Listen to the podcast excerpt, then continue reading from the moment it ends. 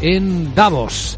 Y atención porque en nuestra crónica podemos eh, avanzar como los halcones están sobrevolando la localidad suiza. Laura Blanco, buenos días. Buenos días, sí, sí, están localizando, están eh, sobrevolando las blancas montañas suizas. No sé si suenan así.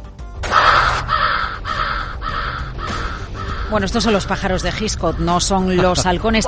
Pero fíjate, Luis Vicente, que los halcones están sobrevolando eh, Davos y hay alguien que seguro que está salivando. Y enseguida vamos a decir quién. Lo primero, ¿por qué explicamos que los halcones sobrevuelan Davos? Porque hay dos banqueros centrales que han sido muy tajantes en sus mensajes sobre bajadas de tipos de interés en la eurozona en 2024.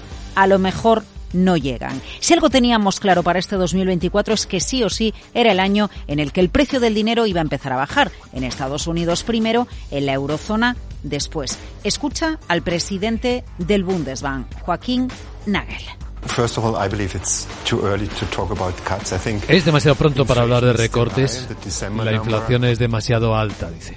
Y si acaso, añade Nagel, esperemos al verano. Es, realmente pronto, quizá podamos esperar a las vacaciones de verano, lo que sea.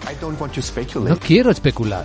Bueno, Alemania a un lado y al otro, ¿quién va a ser? Sino Austria, el señor Holzmann, el gobernador de su Banco Central. A lo mejor no hay que bajar tipos este año.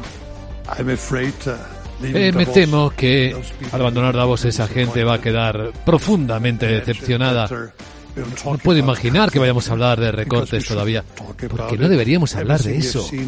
Todo lo que hemos visto en las últimas semanas cuenta la dirección opuesta, por es posible que ni siquiera prevea ningún recorte este año. Ahí está la frase, quizás no haya ningún recorte este año, y añade Holman, hasta que la inflación no se vaya al 2%, nada de nada.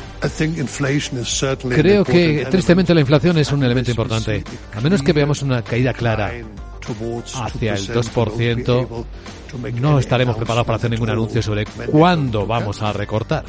2,9%. Ahí está la inflación general en la eurozona, la subyacente muy por encima en el 3,4% de tensión, el mar rojo. Algunas previsiones, como la de Oxford Economics, señalan que como se prolongue varios meses la tensión en el mar rojo y haya un cambio de rutas por parte de las navieras, podemos acabar teniendo un impacto en los precios que ronde las siete décimas. Ha dicho Carmen Navarro, analista de renta fija de Renta 4, que no recordaba declaraciones tan duras últimamente de banqueros centrales. Son las declaraciones de lo más duras que hemos escuchado en los últimos meses.